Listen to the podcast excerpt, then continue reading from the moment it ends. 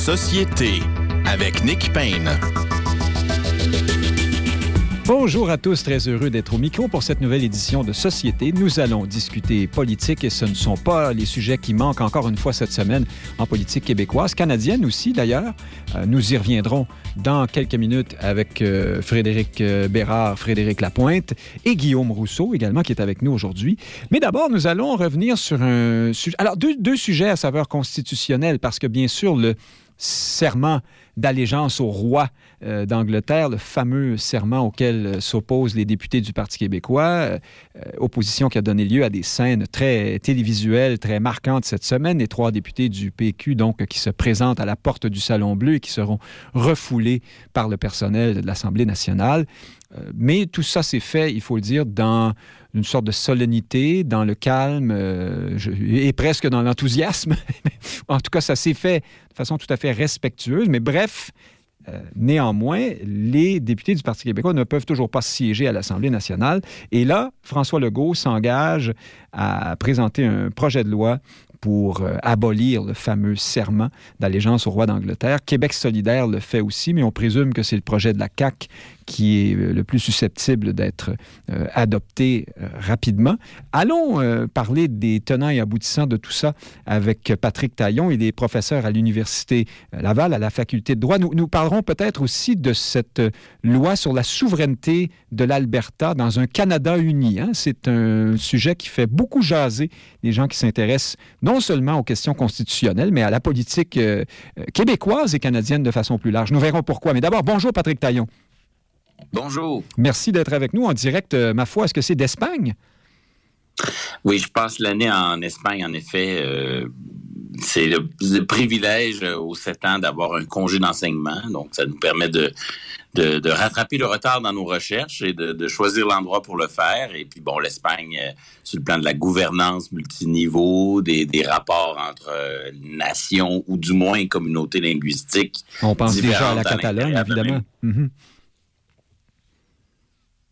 Oui. Ah, je, ah, je pense qu'on. Oui, pardon. Oui, non, non, c'est ça, vous êtes là, mais je vois qu'on a. L'Espagne est un bon laboratoire de, coexistence de plusieurs peuples euh, à l'intérieur d'une même structure. Donc, voilà un peu euh, pourquoi je suis ici. En effet, alors si on veut parler des Catalans notamment, on, vous rappellera sans doute Patrick Taillon. Allons à, allons à notre sujet. Donc, cette semaine, ça ne vous a pas échappé. Vous étiez encore parmi nous au Québec, Patrick Taillon. Euh, les députés du Parti québécois ont été refoulés à la porte du Salon Bleu. François Legault euh, promet, euh, s'engage à présenter un projet de loi, mais c'est là-dessus qu'on veut jaser avec vous.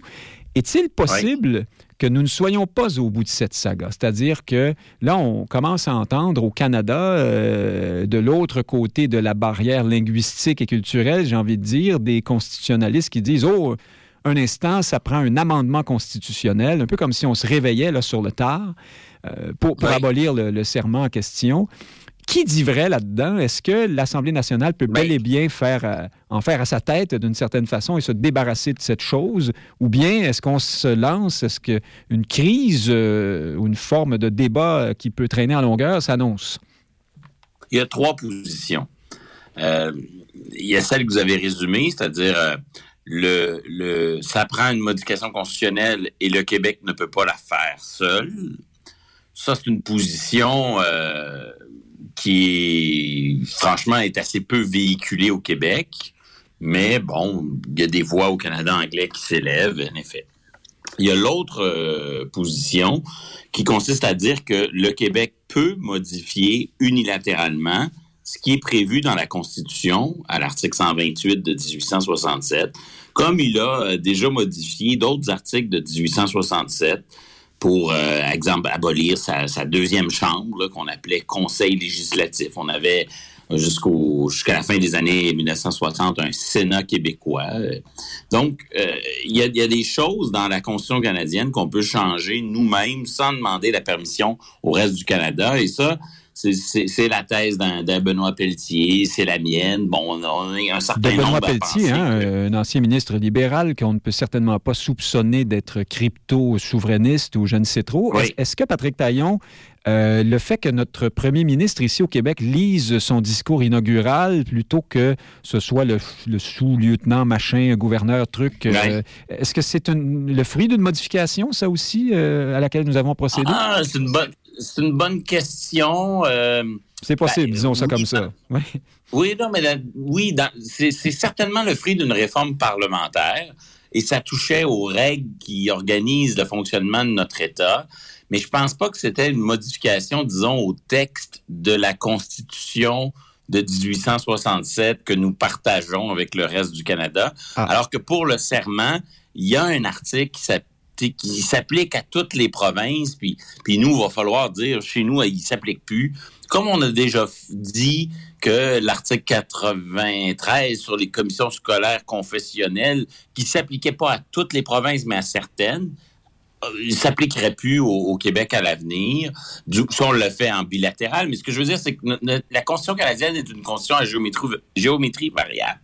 Il y a des choses qui sont modifiables à l'unanimité, d'autres suivant la procédure 750, parfois en bilatéral avec le 7, fédéral. 750, c'est-à-dire sept provinces où la... Pardon, oui. Euh, oui exactement. Sept provinces représentant 50% de la population. Voilà. Et parfois, le Québec peut agir seul. Donc, on, on a ceux qui pensent que le Québec ne peut pas agir seul, ceux qui disent le Québec peut agir seul, puis il y a un troisième camp entre autres, on les a vus euh, sous forme de collectif dans le devoir. Là, des, lettres ouvertes de Louise Arel, Louis Bernard, Henri Brun et plusieurs autres, euh, qui disaient écoutez, il y a un risque que euh, le reste du Canada réussisse à convaincre un tribunal qu'on n'a pas le droit de faire ça tout seul. Donc, il serait plus simple d'y aller par une motion qui, qui, viserait plutôt à dire la règle existe, mais au Québec, on ne l'applique pas. Donc ça, c'était la C'est un peu la position. Je pense que Paul Saint-Pierre Plamondon a repris ce discours dans une certaine mesure. Absolument, absolument.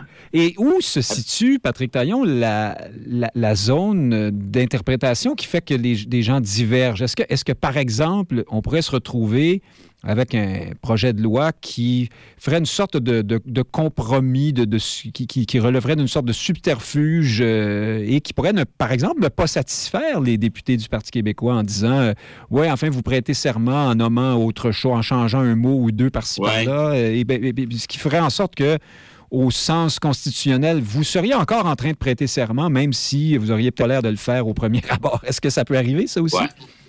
Bon, il y a deux affaires. Moi, je pense que c'est bon que les députés prêtent serment. Euh, être député, c'est une charge qui implique des devoirs.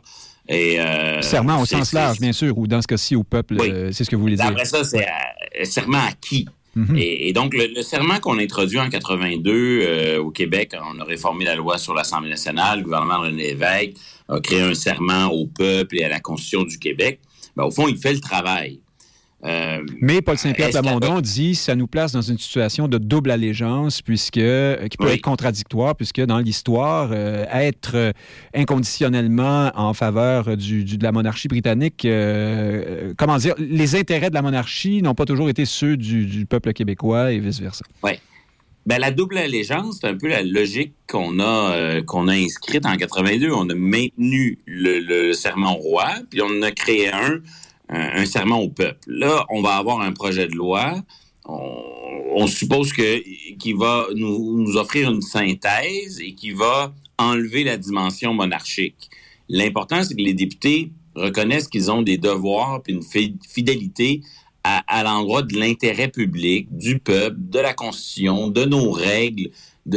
Et donc, tout ça, il faudra choisir les bons mots puis se débarrasser du volet monarchique. Mais, mais moi, je serais un peu réticent à l'idée de juste supprimer le serment. Je pense que c'est important que les députés prêtent serment, mais, mais un serment orienté vers la, bonne fidélité. Exactement. Se pourrait-il que les, ceux qui disent qu'il faut un amendement constitutionnel considèrent que l'allégeance à la monarchie est en fait euh, une allégeance au Canada, au pouvoir euh, d'Ottawa, ultimement, euh, dans ce cas-ci, sur, le pouvoir québécois? Est-ce que, on peut simplifier les choses comme ça? Ben oui, si on veut euh, trouver, si on veut, si on veut faire dire cela, il y, a des esprits qui pourront arriver à, faire cela, mais je pense que c'est pas. c'est pas dans les textes, on peut pas dire ça. Alors, quel, est l'argument de ceux qui disent qu'il faut un amendement constitutionnel, ce qui reviendrait à dire qu'on n'est pas capable de le faire finalement, là, parce que... non, parce que si le Québec le fait seul, euh, c'est quand même un amendement constitutionnel. Il faut, vraiment comprendre que la Constitution du Canada et la Constitution du Québec, c'est tout un peu entremêlé, euh, souvent très mal organisé, et que là-dedans, il y a un gros fouillis. Et dans le fouillis, il y a des affaires que ça prend l'unanimité, d'autres qui prennent le deux tiers des provinces, le 750 dont on parlait tout à l'heure. Parfois, c'est bilatéral et parfois, on modifie cette constitution unilatéralement. Euh, ça dépend l'objet que l'on veut modifier. Donc, grosso modo, quand ça concerne les institutions du Québec, on a le contrôle, à moins que euh, il s'agisse d'un espèce de compromis historique euh, euh, protégé par la négociation de 1867 ou celle de 1982. Et on considère que les caractéristiques essentielles de la monarchie, ça prend l'unanimité. Mais les caractéristiques essentielles de la monarchie, c'est assurément son existence. Mais après, ça prête à discussion. et est-ce que le serment au roi fait partie de ce qui est le, noyau dur de la monarchie au Canada? Ceux qui répondent oui vont dire ça prend l'appui de toutes les provinces. Ceux qui mhm. répondent non vont dire le Québec peut agir seul. Et même Justin Trudeau nous a dit que en ce qui concerne le ministère de la Justice du Canada et le premier ministre du Canada et, le, conseil privé qui, est son ministère à lui, eux, ils considèrent aussi que euh, le Québec peut agir seul. Du moins, c'est leur opinion en l'état actuel des choses. Donc, même des gens qui sont pas euh, euh, particulièrement enclins à l'autonomie provinciale disent oui, oui, le Québec peut agir seul. Donc, j'ai l'impression que le Québec va procéder unilatéralement, qu'il y aura une contestation. Oui, la fameuse contestation viendra. c'est ce que vous nous dites. Je vois qu'on vous a perdu. Est-ce que vous êtes... Oui, vous êtes toujours là. Allez-y. Ah, euh, Patrick Taillon euh, est, parti dans le cyberespace. Ouais, euh, ben, écoutez, on arrivait au terme à toute fin pratique de cette entrevue. On aurait voulu parler, à moins que Patrick Taillon réapparaisse dans les prochaines secondes, du projet. Oui. Ah, ben oui, vous êtes là. on vous a perdu un instant. C'est sans doute. Les, les, sirènes de l'Espagne. Mais allez-y, complétez. Il n'y a pas de quoi. Vous étiez en train de nous dire finalement que. Ben, ce que vous étiez en train de nous dire, Patrick Taillon, c'est qu'on met quand même le pied, au moins un des deux pieds, dans la politique euh, au moment où on va vouloir euh, interpréter ou en venir à un compromis là-dessus, ou en tout cas, il y aura contestation. Oui, c'est ce que vous nous disiez, en fait. Il y aura contestation, euh, fort probablement. Ben, fort probablement que quelqu'un va contester, mais c'est pas parce qu'il y a un risque de contestation qu'il faut s'abstenir de mener cette réforme. Elle a toutes les chances, un, politiquement, d'être un succès, et juridiquement, elle a de très, très fortes chances d'être confirmé. Euh, les tribunaux vont vraisemblablement dire que le Québec a le droit de modifier ça unilatéralement. Il y a un consensus entre le, gouvernement fédéral, euh, le Québec, un certain nombre d'experts, les partis politiques en général, pour dire que oui, on n'est pas sur le noyau dur de l'existence de la monarchie au Canada. Alors, selon vous, Patrick Taillon, ça veut dire que, euh, selon toute vraisemblance, François Legault n'ira pas dans une espèce d'entre-deux. Ce sera un, nouveau serment qui, exclura la monarchie, tout simplement. Ah, j'en ai aucune idée. Il est possible qu'il qu'il supprime celui à la monarchie, le, serment à la monarchie et qu'il garde celui qu'on connaît à l'endroit du peuple québécois. Moi, si j'étais le légiste qui écrivait le projet de loi et que j'étais soumis à aucune contrainte, je partirais du, serment euh, à l'endroit du peuple du Québec et de sa constitution. Je, et, peut-être que je ferai une légère modification pour euh, dégager de tout ça un esprit de synthèse, là, mais, mm-hmm. mais a, priori, du moment où on dit le Québec a le droit de changer ça, euh, Mais autrement dit, selon vous, il n'y a pas il peut une... établir les mots qu'il veut. Là. Il, a, pas, euh, Selon vous, il n'y a pas un écueil là, assez évident là, qui ferait que François Legault pourrait dire ah, je vais faire attention, je vais y aller à demi-mot ou à, demi-mesure euh, dans, dans cette Non, je pense pas. Moi, quand le projet de loi va sortir, la première chose que je vais regarder, c'est autre chose. C'est est-ce que le Québec, c'est une question de forme, mais c'est important quand même. Est-ce que le Québec écrit dans sa loi sur l'Assemblée nationale, dorénavant, voici le seul serment qu'il faut prêter, ou s'il en profite pour inscrire son action dans le texte de 1867 en disant à l'ensemble de la fédération, regardez, on a une emprise sur, le texte, et, on le change on réécrit le texte de 1867, comme le gouvernement Legault le fait dans le projet de loi 96. Mais ça, ça ne change rien sur le fond des choses. Sur le fond des choses, il y a une règle. Euh, la règle est écrite, non écrite. Le, support, ça, ça, importe peu. Mais, mais moi, j'opterais vraisemblablement pour un Québec qui vient dire au reste du Canada, vous savez, le, texte, là, nous aussi, on peut des fois, on peut le changer, puis là, on le fait, puis on, le fait explicitement à visière levée, et donc créer une... Euh, là, c'est l'article 128, là, mais créer un article 128.q1 et dire, ben, au Québec, euh, l'article 128 ne s'applique pas. Bon, ben, Patrick Talon, votre, candidature est, lancée comme conseiller euh, de François Legault pour la suite des choses. Parlons rapidement de ce qui se passe en Alberta, parce que c'est quand même très intéressant, j'en doute pas pour quelqu'un comme vous. Le gouvernement de Mme Smith présentait ce projet de loi sur la souveraineté de l'Alberta dans un Canada uni. J'insiste sur cette euh, dernière partie parce que c'est assez comique. Ça nous rappelle Yvon Deschamps, mais c'est aussi une façon de, de, parer aux éventuelles critiques qui vont dire attention, vous donnez des idées aux Québécois hein, qui pourraient vouloir être encore plus autonomes. Et alors là, tout le monde s'est un peu moqué, euh, si je comprends bien, au Canada. Et puis on parle beaucoup euh, d'anticonstitutionnalité dans ce projet. Est-ce que c'est le cas selon vous? Alors, il s'agirait pour le gouvernement ah, albertain de. Allez-y c'est trop facile de regarder ça de haut puis de dire ah ça va être inconstitutionnel. C'est clair que ça va être contesté. C'est clair que cette loi-là elle est vulnérable, elle prête à la critique. Mais si on essaie d'être euh, généreux, compréhensif à l'endroit de la loi, puis essayer de comprendre ce qu'ils veulent faire, ce qui m'a euh, le plus surpris, euh, on, s'attendait à ce que le gouvernement albertain soit dans une forme de défiance à l'endroit des tribunaux canadiens en disant, écoutez, les ressources naturelles, c'est notre compétence. Si vous dites que que c'est pas notre compétence, ben c'est pas grave. Là, nous, on va on va arrêter d'écouter vos jugements, puis on on respectera pas euh, les lois fédérales. Nous exercerons une forme de souveraineté dans, ce, dans cette mesure-là. Ouais, c'est ça qui avait été promis. Puis là, on voit que comme ça tient pas la route, ben, le projet de loi est plus raisonnable sur ce front-là.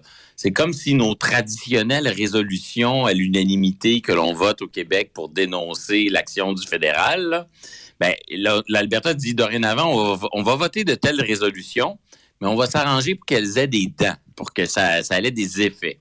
Et là, la loi prévoit que lorsque l'Assemblée albertaine dit telle loi est à nos yeux inconstitutionnelle ou telle loi est contraire aux intérêts de l'Alberta, l'Assemblée, et c'est ça ma surprise, c'est qu'elle se trouve alors à donner euh, la capacité au gouvernement de l'Alberta de gouverner par décret.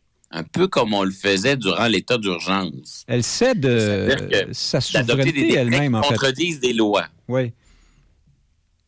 Et donc, le gouvernement de l'Alberta prend vraiment des grands moyens pour dire ben, si mon assemblée, si mes élus me disent cette loi fédérale est contraire à nos intérêts, ils se trouvent à donner un genre de chèque en blanc au gouvernement de l'Alberta pour adopter des décrets pendant deux ans pour, disons, limiter les effets pervers. Des décrets qui, paradoxalement, ne seront pas débattus par la Chambre, est-ce que j'ai bien compris?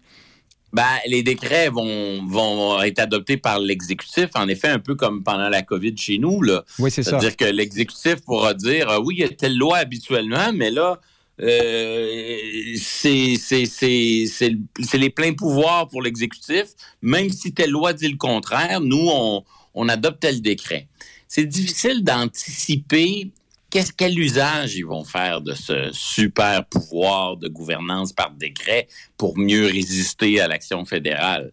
Fait que c'est vraiment à l'usage qu'on va voir si c'est un dispositif utile, irréaliste ou au contraire euh, ou excessif. Alors, euh, en terminant, Patrick Taillon, diriez-vous que euh, l'Alberta est désormais plus, plus autonomiste que le, que le gouvernement québécois? Est-ce que est-ce qu'on reprend les fameux gestes de rupture de Robert Laplante, cet intellectuel québécois qui proposait que les souverainistes gouvernent de, de, de façon en remettant en cause la légitimité de la Constitution, en passant outre? Est-ce que est-ce que c'est ce qu'on ah, euh, M. Taillon a disparu? Ah, c'était le clou. je pense que c'était ma meilleure question. Tant pis. oui, de toute façon, on va le demander à Guillaume Rousseau qui pourra sûrement saisir la balle au bon et Frédéric Bérard et Frédéric Lapointe dans un instant. Merci à Patrick Taillon. On le laisse profiter de l'Espagne. À tout de suite, chers auditeurs.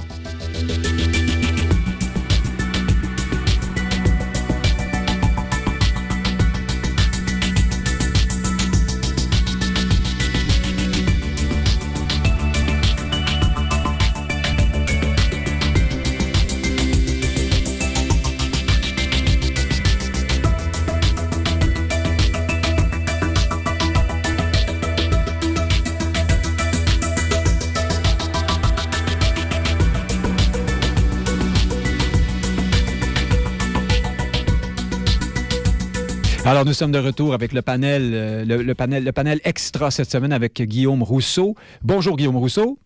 Bonjour. Chroniqueur notamment chez euh, Cogeco. Euh, vous organisez toutes sortes de choses. Vous êtes euh, décrit par Wikipédia comme un homme politique. Vous êtes un avocat également. Voilà, je vous présente comme ça. Frédéric Lapointe, vous, vous êtes euh, vice-président du Mouvement national des Québécois? Sans page Wikipédia. Voilà, pas toujours pas votre page. Alors, l'idée est lancée. Ça viendra. Oui, c'est ça. Frédéric Bérard, vous, vous avez sans doute un annuaire Wikipédia pour vous, pour vous décrire. Vous êtes euh, chroniqueur au journal Métro, avocat également. Bonjour. Bonjour Nick Payne. Merci d'être avec nous. Votre chien va mieux? Ah là là là, il y a de la sauvagerie humaine euh, dans, dans ce bas monde. On se croirait dans le cinquième rang, hein, c'est ça? Vous vous êtes pris dans un piège à ours? Euh, c'est, pas, c'est, pas, c'est pas chic? En fait, c'est mon labrador ouais, qui s'est coincé dans un piège euh, à trappe, euh, à fourrure. euh, de... On ne sait trop si c'est euh, lynx euh, ou autre, mais bref, c'est d'une sauvagerie euh, sans nom, mais il s'en est sorti avec euh, beaucoup de chance, disons ça comme ça. Alors, si Gilles Proux nous écoute, avec qui vous avez débattu longtemps, lui aussi est un amoureux euh, de Ah oui, Gilles, Gilles euh, va être sans dessus dessous quand il apprendra cette histoire parce qu'il n'est pas tout à fait le plus, euh, comment je partisan des Facebook de ce monde. Oui, c'est vrai, vous avez raison.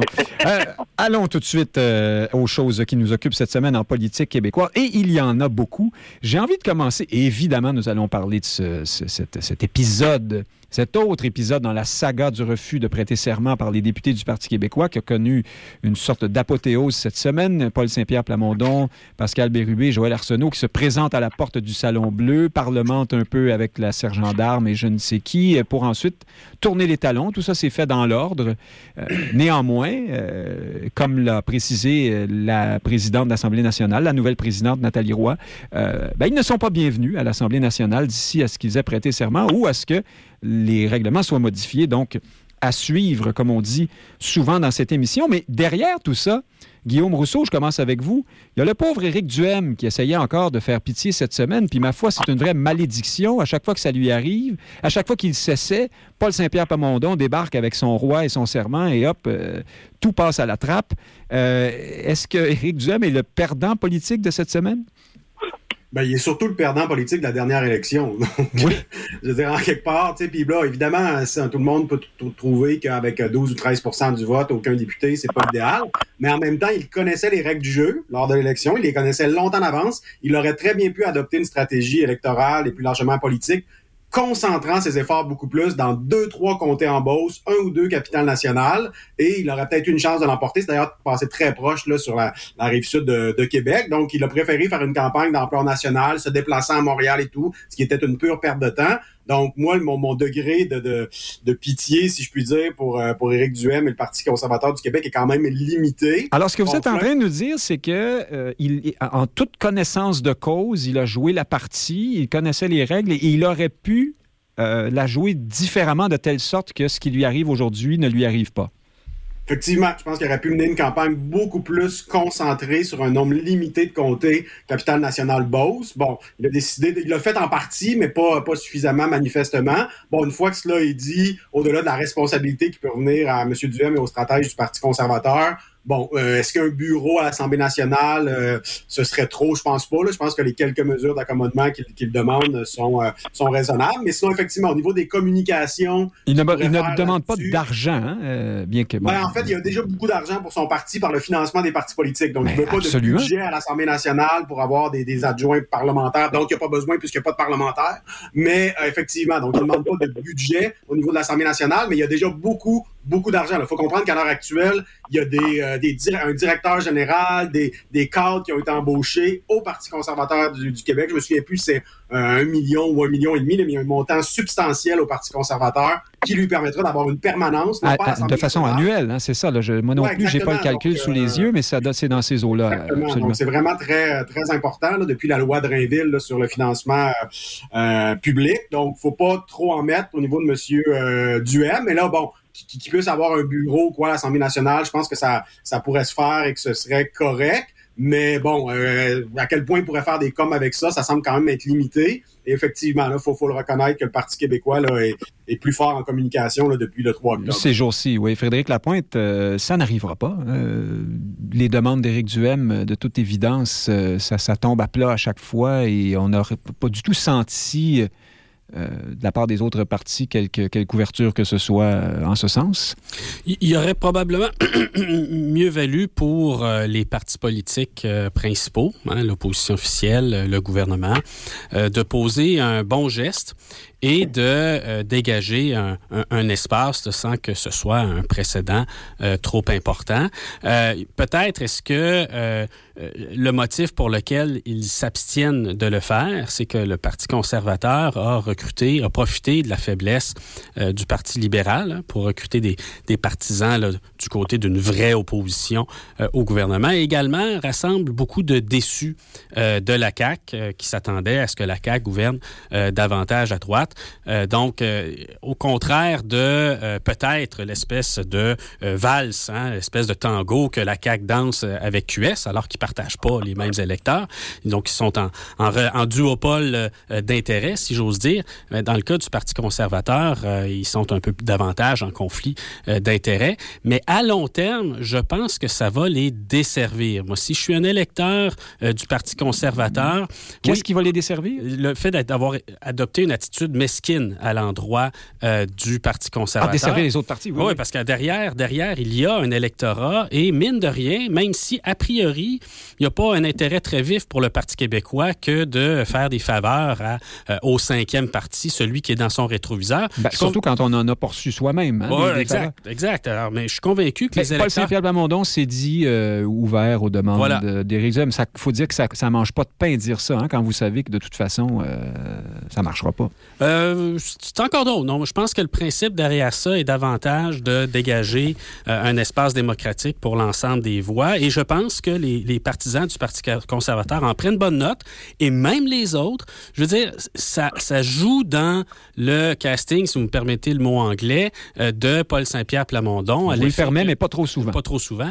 De, donc, de Paul Saint-Pierre Plamondon qui joue, enfin, j'allais dire, selon les règles, les règles de bienséance peut-être, pas toujours selon les règles, puisqu'on l'a vu euh, dans le dossier de, euh, du serment au roi, ben, ils sont un peu euh, hors règle. Hein. Ils se permettent d'être un peu révolutionnaires, mais même là, ils cherchent toujours à être le bon gars dans la situation. C'est ce qu'il fait avec le Parti conservateur et je pense que ça va être rentable davantage que le blocage que la CAQ et le Parti libéral cherchent à exercer. Frédéric Bérard, pensez-vous qu'Éric Duhem a frappé un coup dans l'eau une fois de plus cette semaine? Moi, je veux pas vous décevoir, euh, les amis, mais j'ai l'impression qu'à part nous quatre, là, ça intéresse pas grand monde, ce débat-là. Ben, c'est bien ce que je suis en train de dire, en fait. il, a, il, a, bien essayé, pauvre M. Duhem, mais ça ne lève pas du tout, non?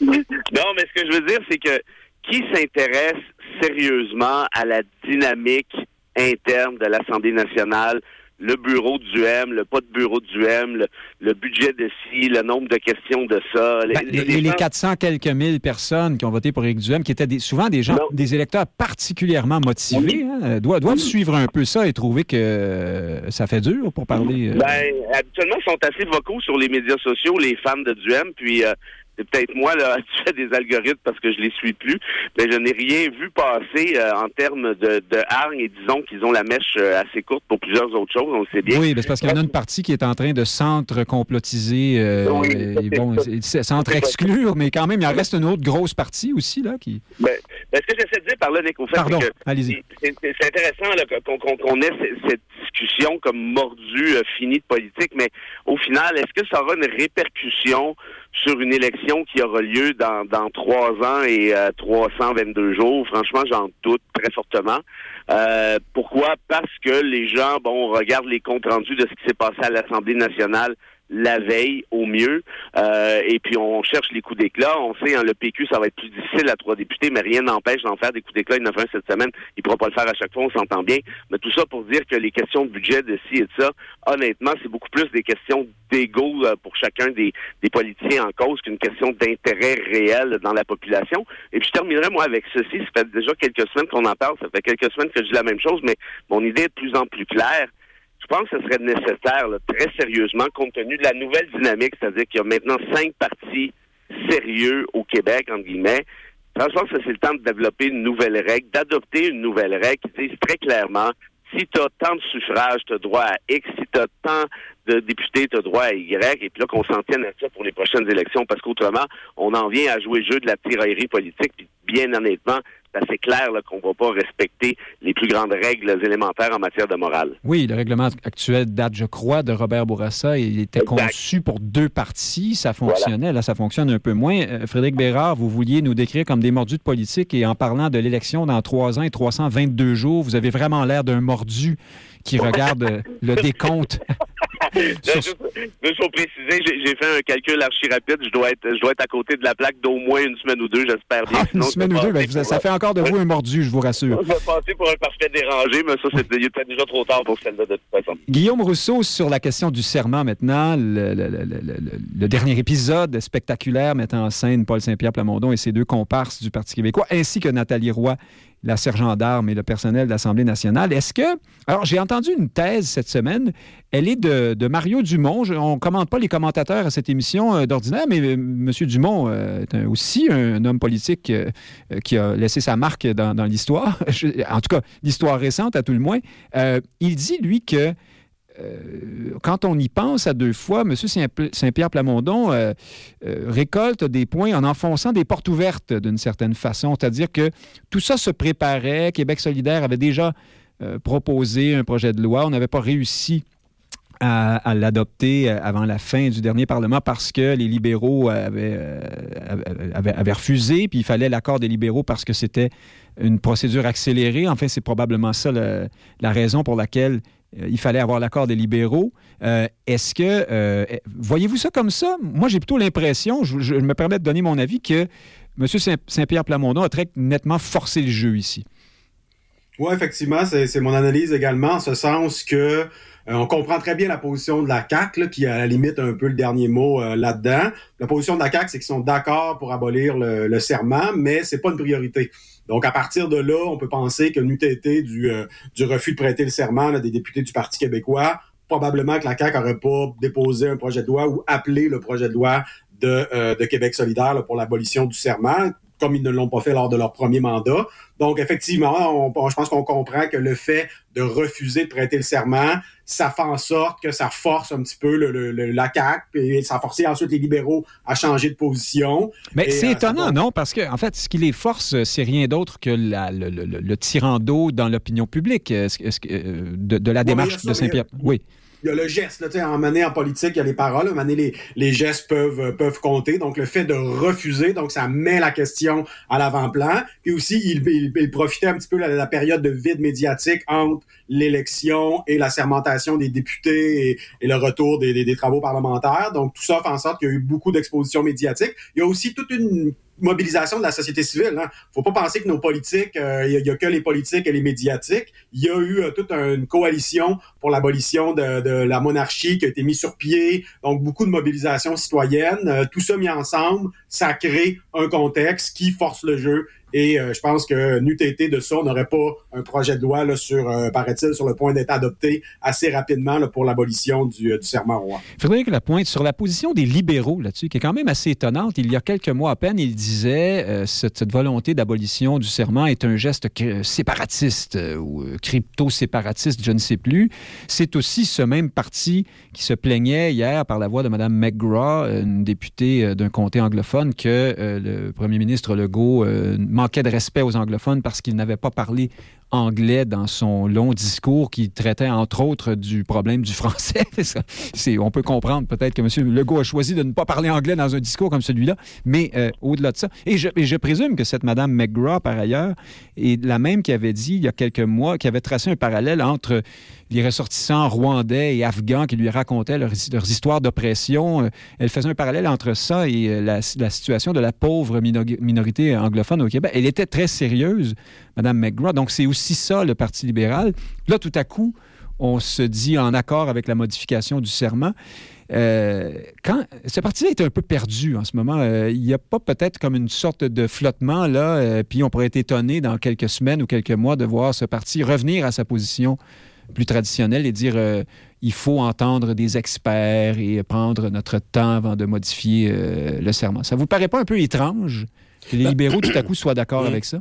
Ben, on pourrait penser que le Parti libéral est condamné euh, à parler des deux côtés de la bouche. Hein, de, de, parler dans une direction lorsqu'il parle à son public euh, plus anglophone, plus minoritaire, et euh, parler d'une autre façon à, à, la majorité francophone nécessaire euh, pour prendre le pouvoir. Un phénomène... Mais il y a un précédent hein, de la position sur la loi 96. Oui. Puis tout le monde disait, ah exact. oui, les libéraux évoluent, c'est très bien, parfait. Personne avait l'air étonné de cette position. Puis ensuite, tout le monde était surpris que Dominique Anglade rétropédale et change complètement d'idée là-dessus. Alors, malheureusement... Peut-être qu'au fond, c'est ça qui n'était ouais. pas surprenant. Ben, pour les libéraux, le projet de loi 96, c'est pas deux sujets. Euh, alors, sur la question ouais. euh, du euh, serment au roi, euh, il faut savoir que ce qu'on appelle aujourd'hui la minorité anglophone à Montréal, ce n'est pas une minorité anglaise. Hein, c'est un, un, un, conglomérat, un agglomérat de minorités d'origine diverses qui, par ailleurs, parlent anglais. 14 hein, mais 13, ne... quelques. Madame McGraw parle de 14% de personnes qui s'identifient comme anglophones, pour employer. Comme anglophones, oui. mais pas comme anglais. Hein. Oui. Il n'y a, pas de, il y a plus de société historique anglaise euh, à Montréal. Il reste une société historique écossaise, euh, quelques sociétés historiques irlandaises, mais il n'y a pas une telle chose qu'une société historique anglaise. Donc, un symbole anglais euh, comme la monarchie n'est pas aussi populaire qu'on pourrait le penser ah. Chez une minorité anglophone qui n'est pas anglaise hein, d'origine. Donc, c'est plus facile pour le Parti libéral de céder sur une question comme celle-là et d'envoyer des clins d'œil ou d'éviter d'apparaître de trop du côté de, de la minorité supposément anglaise euh, au Mais... Québec et de l'autre côté de tenir des discours où, euh, qui peuvent apparaître pour la majorité complètement farfelus. Mais euh, parce que dans les médias anglophones, c'est pas très bien vu la démarche de Paul Saint-Pierre Plamondon. Parce que c'est la démarche de Paul Saint-Pierre ben, Plamondon. Exactement, on, ne s'y trompe pas. trompe pas. Mais les journalistes qui l'interviewaient en point de presse cette semaine en anglais parlaient de il l'accusait de faire du harcèlement. Il y a une voilà. journaliste qui s'est lancée dans une longue diatribe au terme de laquelle Saint-Pierre Plamondon a dit ben, c'est votre avis, mais auriez-vous une question? Oui, c'est la, phobie, au fond, qu'est-ce qui lie cette euh, euh, courte pointe anglophone d'origine diverse? C'est la peur du coup de force. Hein, la peur que la majorité qui s'impose à eux, qui n'ont pas tout à fait accepté, hein, par ailleurs, là, quand, on, quand on leur parle, ils n'acceptent pas tout à fait bien leur statut de minoritaire, sauf quand ça attire l'attention, c'est la peur du coup de force. Et donc, vous voyez jusqu'à quel point c'est dominant dans leur pensée. Trois députés à l'extérieur de l'Assemblée nationale sont censés être intimidants lorsqu'ils s'excluent euh, de la salle où les décisions se prennent, ça montre que le Parti québécois incarne pour eux le potentiel coup de force à leur endroit, le moindre geste qu'ils posent qui semble relever d'une position de force ou d'un désir d'exercer un rapport de force apparaît quelque chose d'intimidant. Alors, c'est pas pour rien que dès qu'on parle de tenir des référendums, de euh, séparer le Québec euh, du Canada, là, que des accusations d'un autre ordre apparaissent. Là, tout d'un coup, on est des fascistes, des nazis, des gens d'un ah oui, autre ordre. on bon. est ailleurs. Mais donc, euh, vous, vous voyez pas les libéraux changer d'idée là-dessus Donc, je pense que euh, les après libéraux... avoir senti la soupe chaude? Moi, je pense que les libéraux vont continuer à envoyer les clins d'œil qu'il faut à la majorité québécoise lorsque c'est des questions qui indiffèrent les minorités et lorsque c'est très central pour les minorités, la peur de la majorité, ils vont devoir être au diapason euh, avec euh, leur public et espérer que les uns écouteront pas trop le discours qui s'adresse aux autres. Frédéric Bérard, cette semaine, euh, nous avons appris par les médias que, et j'en ai déjà parlé à cette émission, moi ça m'a donc moyennement surpris, qu'il est difficile parfois d'être soigné en français euh, dans le système de santé québécois. On imagine facilement que c'est surtout à Montréal que ces problèmes-là surviennent. Le ministre Roberge, le ministre de la langue française et d'un paquet d'affaires qui ont trait à l'identité euh, et à la nation et à la langue, a fait cette sortie pour dire euh, l'heure est grave, il faut que les Québécois se ressaisissent, patati patata. Cette sortie du ministre Roberge, Frédéric Bérard, est-ce que c'est une sorte de... Est-ce que c'est une démarche euh, bienvenue? Est-ce que c'est une bonne idée de, sortir le fouet et de chicaner un peu les Québécois ou est-ce que c'est au contraire une forme de, façon de se laver les mains, de, de, se décharger de ses responsabilités pour dire ben, c'est pas ma faute, nous on a fait tout ce qu'on pouvait? Quand Jean-François Robert, je prends quelque chose en main habituellement. Euh... Ça finit mal, hein? Oui, c'est ça. on a peut-être mieux qu'il s'en mêle pas. Euh, au final, on a vu que ça a donné quatre ans à l'éducation. Non, mais on euh... pourrait dire, bon, ben, c'est un geste courageux. Il, il, parle à ses bah. compatriotes en leur disant, bah. écoutez, il faut se réveiller, il bah, faut, faut que quelqu'un le fasse. Soyons, soyons honnêtes, d'aller dire réveillons-nous, parlons français. Euh, on a revu euh, des on a revu des discours un peu plus inspirants que ça. Pour le reste, moi, ce que j'ai comme problème, puis je sais que c'est pas certainement pas la bonne tribune pour pour le dire, mais mais est-ce qu'on a des chiffres là-dessus sur le fait que les services en santé sont de moins en moins en français au-delà de l'anecdote? À ce que je sache, la réponse? C'est non. Est-ce que c'est une bonne chose que ces anecdotes se ramassent dans les médias? Oui. Est-ce qu'il y a un job un job de conscientisation? Évidemment. Est-ce qu'on devrait être négociable là-dessus? Bien sûr que non. Mais tout ça pour dire, on part de quelle prémisse ici. Ben, que quand les anecdotes sont nombreuses, est-ce que ça demeure des anecdotes? On, on s'est beaucoup fâché contre François Legault qui avait employé le terme anecdote pour parler. Et puis en plus, il se trompait de mots, pauvre, pauvre bougre, pour parler d'un député euh, libéral à l'Assemblée nationale, j'oublie son nom. Euh, euh qui, Saul, Saul, Polo, oui, qui a été défait aux dernières élections, qui lui racontait l'histoire de son, du succès de son intégration. Alors là, cette fois-ci, l'anecdote euh, convient? Non, c'est pas ça. C'est pas du tout ça. C'est que dans le cas de Saul Truc, dont j'oublie le nom, euh, les, questions d'intégration sont évaluées par le QLS. Il existe des chiffres là-dessus. Mhm. Alors il n'existe pas de chiffres à l'inverse, à ce que je sache du moins, sur la baisse du, comment je dirais la, baisse des euh, de, la qualité des services en français ou même des, des, services en français tout court dans le domaine hospitalier. Donc évidemment qu'avec les médias sociaux aujourd'hui, tout peut devenir, euh, comment je dirais, tout peut faire euh, une montagne. Puis, puis, et je ne minimise pas la gravité de, de, ce qui est arrivé à Monsieur ou Madame X qui n'a pas pu se faire soigner en français. C'est pas le point. La question, c'est de savoir est-ce que c'est une tendance? Est-ce que c'est une tendance lourde? Est-ce que c'est une nouvelle mode? Est-ce que c'est plutôt euh, Madame qui a halluciné des trucs? Parce que ça, ça peut arriver aussi parfois. Il faut faire attention. Là. En d'autres termes, est-ce qu'on va se créer une politique public? Est-ce qu'on va se créer une panique collective, une hystérie collective basée sur le témoignage de Madame Tartampion qui dit voici ce qui est arrivé, sans trop qu'il y ait de contre-témoignages, sans trop qu'il y ait d'autres euh, évaluations de l'affaire par de, façon empirique? Moi, moi, avant de paniquer, j'aimerais bien savoir de quoi on parle précisément. Et ça me rappelle aussi le débat qu'on a déjà eu ensemble sur la question de la langue parlée, notamment à la maison. Tout le monde est viré fou avec ça. Or, si on se base sur la langue parlée à la maison, on est aussi bien de se suicider un et l'autre tout de suite parce qu'on n'y arrivera pas. Là, parce que les prochaines années, il va y avoir de plus en plus de gens. Avant, ça, avant de telles extrémités, Frédéric Bérard, on peut se mettre à parler anglais comme tout le monde ou déménager à Paris. Euh, non, Ce que j'essaie de dire, Nick, c'est qu'avant de tirer des conclusions politiques et d'adopter des mesures publiques, faut savoir de quoi on parle précisément et bien souvent, la méthodologie peut être récupérée, pour des raisons idéologiques d'un côté comme de l'autre, ce qui est dommage. Alors, Guillaume Rousseau, sont euh, ne sont-ce que des anecdotes, euh, aussi nombreuses soient-elles à l'heure actuelle, qui, à partir desquelles on peut brosser un tableau euh, exagérément sombre, ou est-ce qu'au contraire, on devrait se préoccuper de ces nouvelles qui sont préoccupantes, hein, parce que là, il ne s'agit pas d'acheter des, tomates au magasin. Vous vous faites soigner à l'hôpital, vous êtes vulnérable, euh, vous avez besoin d'une communication sans faille et on ne s'exprime pas dans votre langue, dans votre propre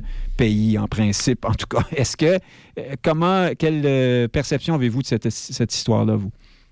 Mais moi, je pense qu'il faut replacer ces, euh, ces histoires-là, bien documentées par, euh, par le Journal de Montréal, dans le contexte de, euh, du déclin du français à Montréal.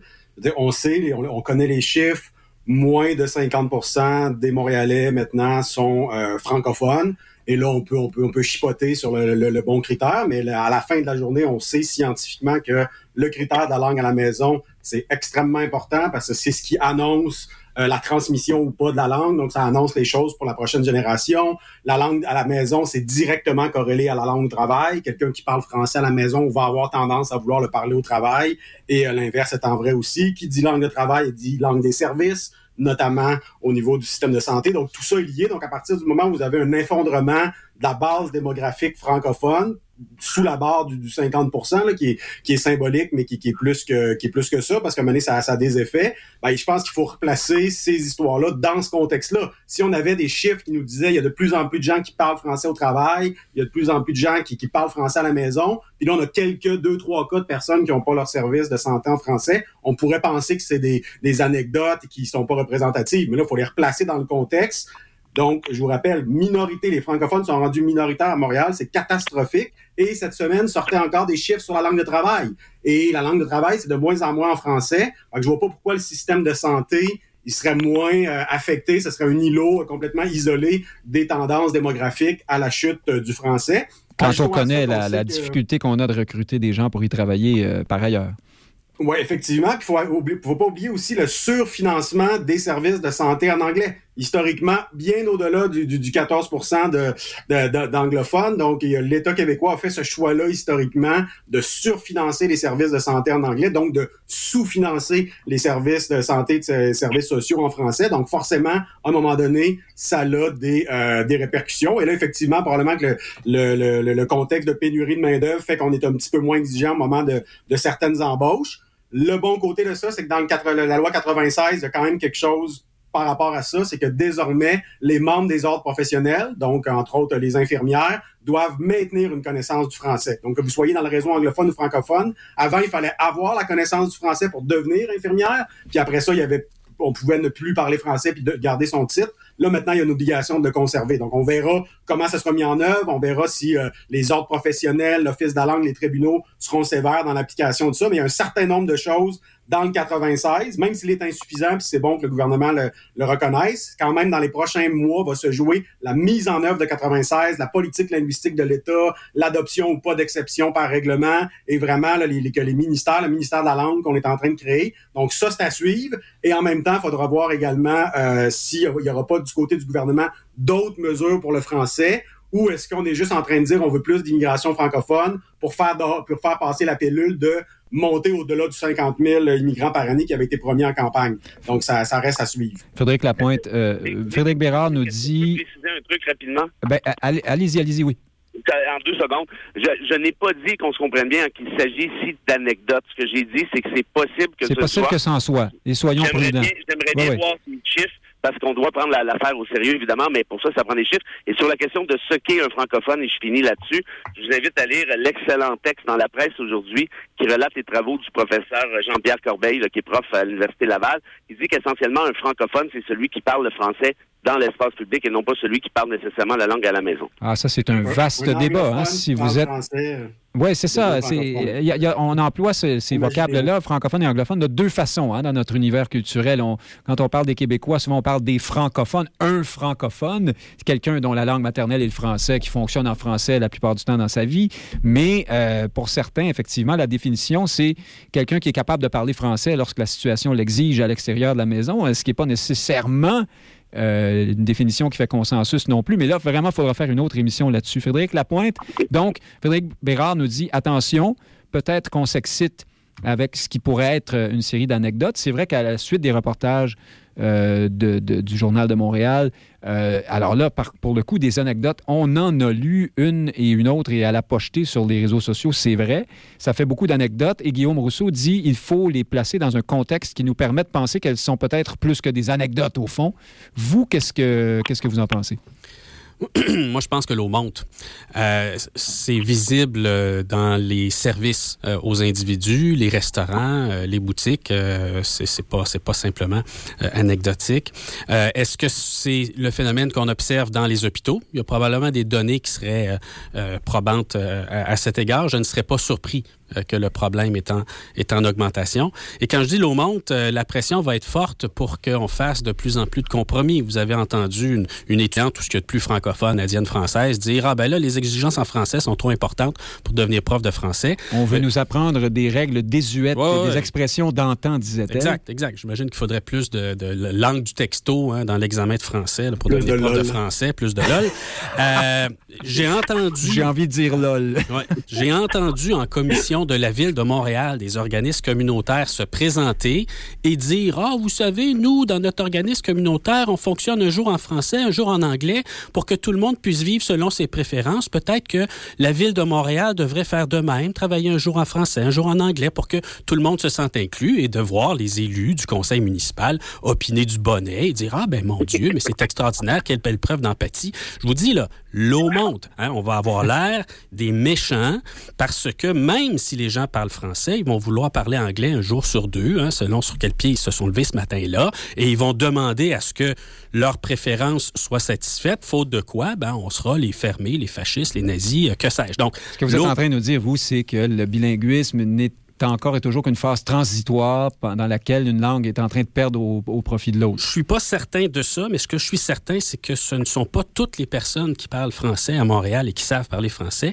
qui en ont envie. Hein. On débarque dans un restaurant, ça fonctionne en anglais, on interagit en français ah, avec alors le pour personnel. Vous, le francophone serait quelqu'un qui a envie de parler français. Je vous soumets que euh, on ne peut pas se fier seulement qu'aux statistiques. Hein. Sonder les cœurs, c'est pas mal plus compliqué que de sonder les compétences et qu'il va falloir se préoccuper, oui, de gagner les cœurs. Je rejoins les libéraux quand ils disent il faut pas juste hein, euh, former les gens ou leur imposer des contraintes, il faut aussi gagner les cœurs. C'est un autre job que celle-là.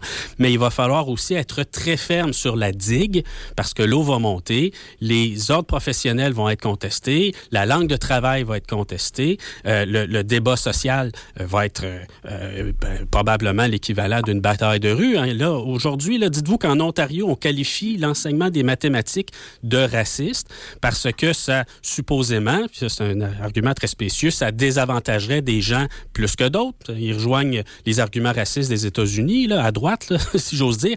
Moi, je l'attends là, quand on va dire que ah, ben là, l'exigence du français là, au Québec, là, c'est raciste, il faut abandonner ça. Je l'attends. Ça va venir dans le débat. L'eau monte, il va falloir manquer euh, des épisodes parce que c'est déjà arrivé, mais je, profite du privilège de ce micro pour y aller de mon anecdote que j'ai déjà racontée, mais ça me semble important et ça, euh, ça, me, ça, me, ronge parfois cette histoire-là. J'ai visité, moi, récemment, des, départements d'hôpitaux où sont installées des personnes très âgées qui se sont euh, qui euh, cassé la hanche ou pris une fouille d'une façon ou d'une autre et ou subi une opération, en sont sortis un peu amochés, un peu parfois en délirium ou, mal prises, et elles sont soignées par des gens qui parlent à peine leur langue ou qui comprennent mal leur culture, ce qu'ils ont. Voici nos, nos parents, nos grands-parents, les gens qui ont bâti le Québec dans lequel nous vivons, qui sont aujourd'hui seuls dans des corridors avec des gens comme si c'était dans un autre pays. C'est à vous, c'est à vous arracher le cœur vraiment de, de, voir ça. Alors là, moi, quand on me dit qu'on parle pas beaucoup euh, parfois français euh, dans les services de santé, je suis pas tellement, pas tellement surpris. À mon point de vue, c'est un débat qui va finir par se faire, euh, j'ai l'impression, davantage dans les oh, prochaines ben, années. Il va peut-être falloir prévoir de formation continue pour que le nouveau personnel puisse traiter avec les autochtones du lieu, hein, pour le dire comme ça. Ah ben là, c'est les, les, les, indigènes, c'est nous. en terminant, il y avait tellement d'autres sujets mais on continuera la semaine prochaine. Le discours inaugural de François Legault, Frédéric Bérard.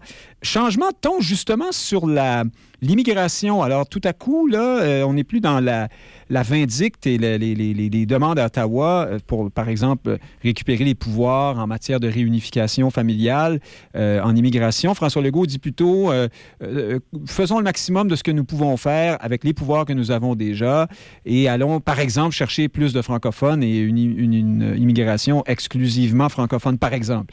Est-ce que François Legault change son fusil d'épaule, d'une part, et d'autre part, est-ce que ce qu'il propose vous sourit, vous? Ben, en fait, oui, il change son fusil d'épaule parce que très clairement, il voit bien qu'il obtiendra absolument rien d'Ottawa. Euh, sur la question de la réunification familiale, d'ailleurs, c'est un pouvoir que je souhaitais avoir la CAC, mais pour faire quoi avec ça? Ça fonctionne déjà très bien. En d'autres termes, c'est pas de la magie non plus, le déléguer des pouvoirs à euh, Québec. Et puis pour le reste, oui, moi, ça me sourit ce genre, euh, ce genre de mesure-là, d'aller chercher une immigration à 100% francophone. Et, j'en profiterai pour faire un lien avec le dernier sujet, l'avant-dernier sujet, Nick. anecdote pour anecdote, encore une fois, moi, ce que j'aime pas dans cette posture-là, euh, de la langue parlée à la maison, c'est de dire, ben, regardez, l'immigrant, par définition, est une menace, en quelque sorte. Or, si vous en voulez des anecdotes, je peux vous en compter un Ben là, moi, je vous parlais de la langue parlée à l'hôpital, hein, pas, à la maison. Oui, oui, non, non, ça va, mais, mais parce que ça va, ça, peut aller ensemble aussi. Puis moi, ce que je veux vous dire en rapport à ça, c'est que des immigrants qui sont débarqués ici en parlant une autre langue, en ayant eu des enfants qui sont, par exemple, à la fac de droit de l'Université de Montréal où j'enseigne, ben, ces gens-là se sentent québécois à part entière ont appris le français. Leurs enfants parlent des Français qui sont impeccables, en tout cas autant, autant ou sinon mieux que le mien et celui de beaucoup d'autres de souche. En d'autres termes, n'excluons pas ces gens-là. On leur tend la main, évidemment, en quelque sorte, en les invitant ici. Et, et cessons de penser qu'ils nous regardent de haut puis ça leur tente pas de parler français puis c'est donc forçant. Oui, il y a une coupe de luberlu ici et là, à gauche et à droite. Mais de façon générale, quand ces gens-là sont, sont débarqués au Québec, ils ont choisi le Québec, ils ont aussi choisi la langue française. Ben là, là-dessus, on vous entend bien, mais là, là-dessus, pour le coup, on en a des chiffres. Et les transferts linguistiques euh, au Québec, c'est de l'ordre d'à peu près 50 alors que dans un pays normal, j'ai envie de dire, c'est près, de, près de 100% Donc, euh, peut-être que là. Les linguistiques sont beaucoup plus élevés qu'à l'époque, c'est plus que 50 et qu'on est dans le 80 alors que dans les années 70. Ah, ben là, c'est parce qu'on ne mesure pas à partir des mêmes barèmes, mais il faudra faire une autre émission euh, là-dessus. Guillaume Rousseau, revenons à François Legault, euh, qui, euh, qui parle de cette immigration francophone. Est-ce qu'il n'y a pas une, sorte d'aveu d'échec là-dedans, c'est-à-dire d'échec de notre capacité à franciser? Est-ce qu'on essaie, qu'est-ce qu'on essaie de faire? Au fond, on peut faire préfabriquer des Québécois à l'extérieur qui seront déjà tout près rendus ici? Est-ce qu'on n'est pas euh, est-ce que ce n'est pas dommage qu'on ne soit pas capable, ici comme ailleurs, d'aspirer à avoir une immigration large, qui vienne d'un peu partout et qui nous permette euh, euh, de choisir peut-être les meilleurs, je ne, sais, je ne, sais, trop, plutôt que de se confiner à un seul bassin des mots linguistiques? Ben, il y a deux choses. D'abord, il, y a un aveu d'échec par rapport aux revendications là, pour avoir pour que l'immigration soit plus un domaine partagé, mais devienne un, domaine plus encore plus largement de compétences québécoises. En une minute. Et rapidement, je pense que la CAQ, s'ils veulent aller là-dessus, il faut y aller constamment à chaque élection fédérale, à chaque élection québécoise. Je veux dire, si on veut rapatrier des pouvoirs, il faut, il faut le, le, faire longtemps, souvent, maintenir la pression. On peut pas juste le dire une fois ou deux. Là, le Trudeau dit non, puis après ça, on change de discours. Donc là-dessus, il y a un manque de, de persévérance. Constance. Sur la, effectivement. Sur la question de l'immigration francophone, ben là, c'est ça. C'est intéressant. C'était une idée qui avait été mise en avant, entre autres, par M. Lisée, là, de dire, euh, visons le, 100% francophone pour les, les immigrants économiques évidemment, ce qui touche pas les, réfugiés. Donc, c'est une idée qui est intéressante, mais en même temps, si c'est une façon de faire passer la pilule, d'augmenter un nombre d'immigrants où on sait que, bon, les, transferts linguistiques étant ce qu'ils sont, c'est peut-être pas... Euh, donc, est-ce que, attendons voir, autrement dit, s'il y a beaucoup d'exceptions, puis qu'en plus, ça vient avec une hausse de l'immigration, je ne suis pas sûr que le français va s'en sortir gagnant.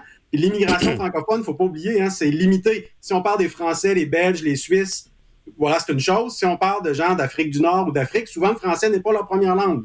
Donc, euh, là encore là, donc ça nous revient à ce qui ne veut pas dire qu'ils peuvent pas devenir des, des, bons francophones, des bons Québécois, mais... Ben, deuxième langue pour deuxième langue, il pourrait dire, bon, il, me semble qu'au Québec, c'est l'anglais qui est l'avenir, donc je, je, je, me convertis. J'ai hâte de voir qu'est-ce qu'on qu'est-ce qu'on entend par francophone, des, des gens pour qui c'est une deuxième, troisième langue et tout. Bon, est-ce qu'ensuite, c'est quoi les niveaux de transfert linguistique? par exemple, il y, a toute une politique où on... Ah ben, votre minute, euh, votre minute est écoulée. Puis... En, en, Ontario, ils vont à Toronto, ils s'anglicisent. Il y a Frédéric Lapointe qui, qui trépigne euh, en terminant là-dessus, Frédéric Lapointe.